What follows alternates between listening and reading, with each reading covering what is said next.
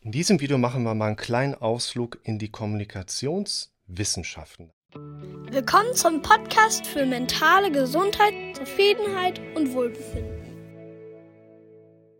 Da hatte ich vor zwei Wochen eine total coole Sitzung zu mit einem jungen Mann, der Versicherungsmakler ist, einen echt guten Job macht. Also wenn man jemand eine gute Versicherung braucht, schreibt mich an, ich kenne da jemanden.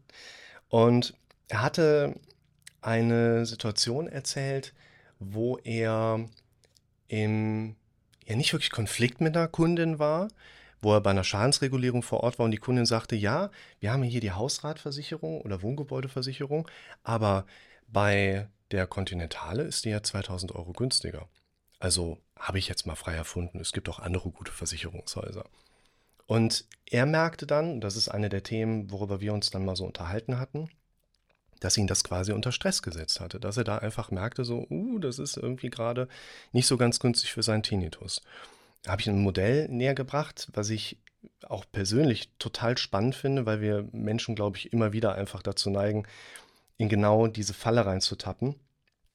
Es ist so, dass wir, wenn es um Kommunikationsmuster geht, häufig eine man könnte sagen, submissive Erwartungshaltung haben. Also wir haben so eine Idee davon, wie Kommunikation funktioniert, aber wir brauchen gar nicht so gut darüber nachzudenken, damit wir einen entsprechenden Gedanken auch für uns wirksam haben. Und die Erwartung ist ja ganz häufig jemand, der in eine Kommunikation reingeht, wie jetzt zum Beispiel die Kundin von meinem äh, ja, Klienten, äh, die dann sagt, ja, die anderen, die sind aber viel günstiger.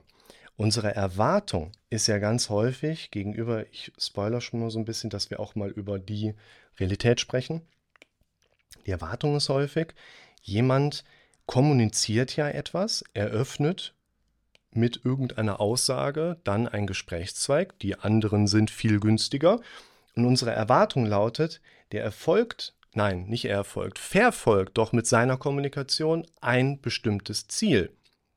Und dieses Ziel ist dem ja im Prinzip schon bewusst. Das heißt, ich habe ja auch ein anderes Video, das Ziel ist der Weg. Wir sollten erst Ideen über unser Ziel haben, woraus sich der Weg meistens resultieren lässt. Jemand hat als erstes schon ein Ziel im Kopf, woraus der Beginn einer Kommunikation quasi sich herleiten lässt.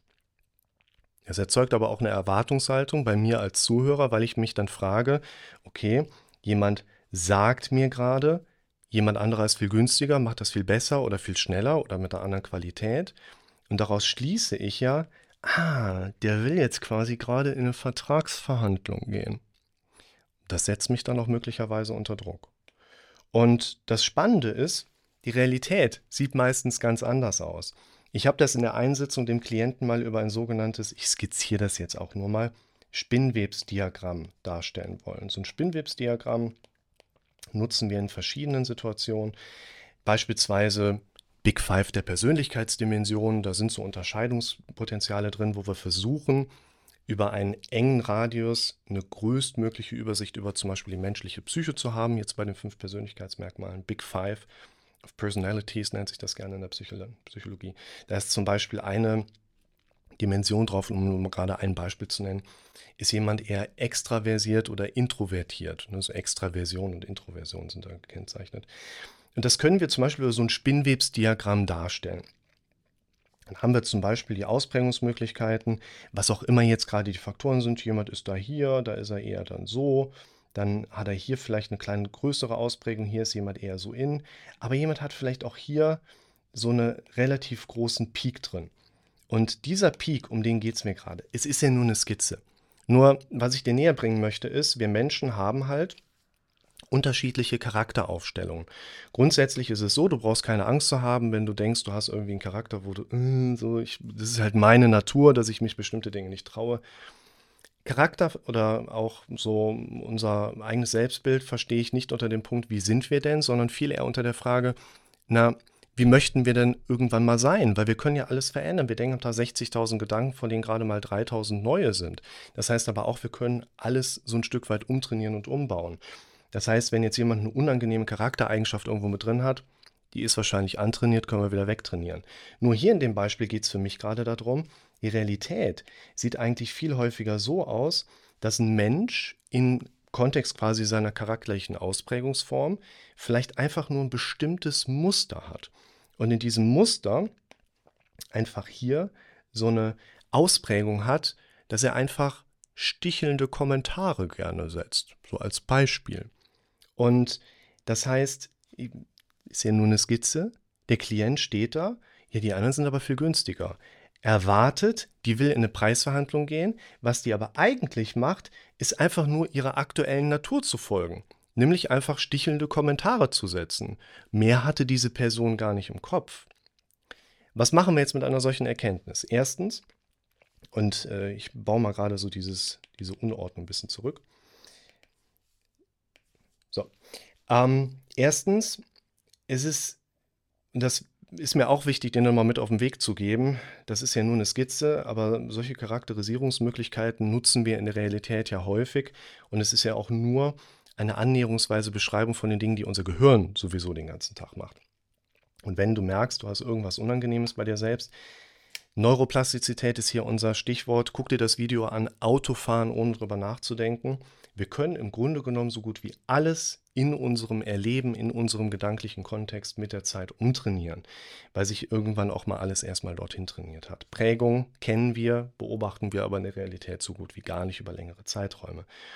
Und das, was mir auch wichtig ist, ist der Punkt, unsere Erwartung, was Kommunikationsmuster angeht, das trifft häufig gar nicht zu. Die Realität liegt anders als unsere Erwartung, das häufig erstmal sich so abzeichnen lässt. Und unsere Erwartung ist das, was uns in Kommunikationsmustern häufig in Stress versetzt. Und jetzt ist es so, nehmen wir mal ein Beispiel. Diese Kundin von meinem Klienten, die wollte gar nicht in eine Preisverhandlung gehen, sondern setzt einfach nur so einen stichelnden Kommentar.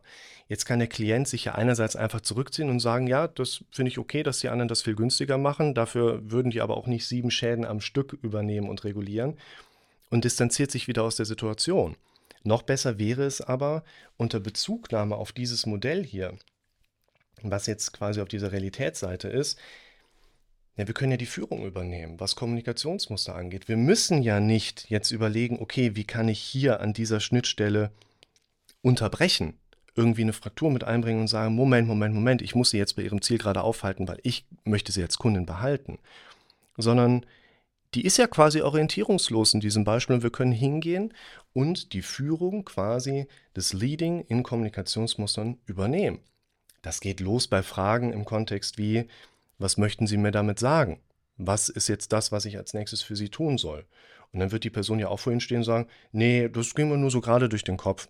Oder vielleicht konkretisiert dein Gegenüber dir dann auch die Erwartungshaltung. Du kommst auf jeden Fall anders weiter, wie du dich früher gegebenenfalls entsprechend des Klienten, den ich da betreut habe, immer in Stress versetzt hast lassen.